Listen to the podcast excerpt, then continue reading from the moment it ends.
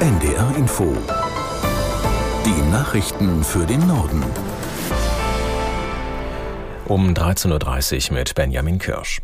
Die Bundesregierung will das sogenannte Scoring einschränken. Das Kabinett hat am Mittag einen entsprechenden Gesetzentwurf auf den Weg gebracht. Von Scoring spricht man, wenn Auskunfteien wie die Schufa Kundendaten sammeln und auswerten, damit Firmen dann spezifische Angebote erstellen oder über Verträge entscheiden können.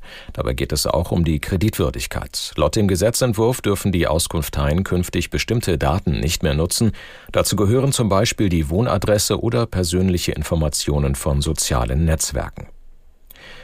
Die Mindeststrafen für Kinderpornografie sollen wieder gesenkt werden. Das Kabinett hat einen Gesetzentwurf von Bundesjustizminister Buschmann gebilligt. Aus Berlin Bianca Schwarz. Durch das bisherige Gesetz waren die Behörden gezwungen, zum Beispiel auch gegen Eltern oder Lehrerinnen und Lehrer hohe Strafen zu verhängen, die zum Beispiel Darstellungen von sexuellem Kindesmissbrauch weitergeleitet hatten, um einen Fall aufzudecken, nicht weil sie selbst ein pornografisches Interesse daran hatten. Um hohe Strafen in solchen Fällen künftig auszuschließen, soll nun die Mindeststrafe verringert werden von mindestens einem Jahr auf unter ein Jahr. Bei einer Mindeststrafe unter einem Jahr haben die Behörden mehr Spielraum. Sie können dann ein Verfahren einstellen oder zum Beispiel eine geringe Geldstrafe verhängen. Seit heute früh ist an vielen deutschen Flughäfen das Bodenpersonal der Lufthansa im Streik. Auch im Norden fallen zahlreiche Verbindungen aus.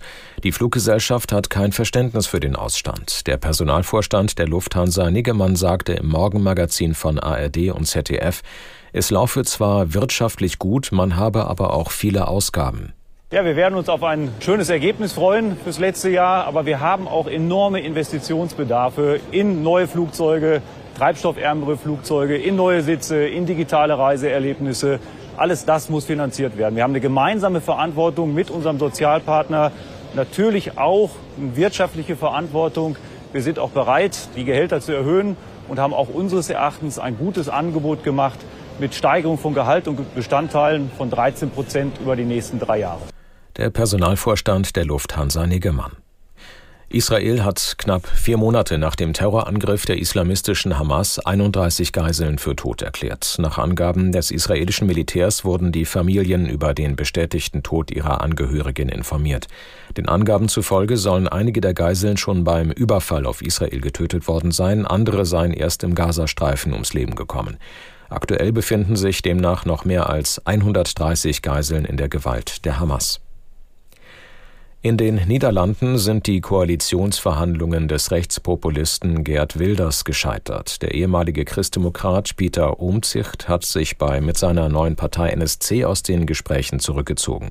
Aus Den Haag Ludger Katzmierzak. Von Anfang an hatte er Probleme mit den teilweise radikalen Standpunkten des Wahlsiegers Gerd Wilders.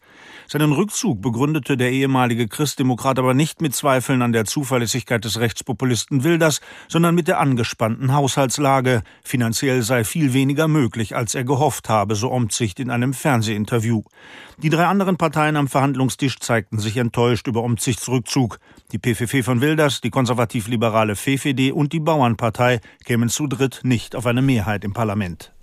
Der Niedersächsische Landtag hat in Hannover einem Nachtragshaushalt in Höhe von fast 110 Millionen Euro für Hochwasserhilfen beschlossen. Die beiden Regierungsfraktionen SPD und Grüne sowie die Oppositionsfraktion CDU votierten dafür, die AfD enthielt sich. Mit dem Geld sollen beispielsweise Schäden an der Infrastruktur bezahlt werden. Außerdem sind zusätzliche Maßnahmen für den Hochwasserschutz in Niedersachsen vorgesehen.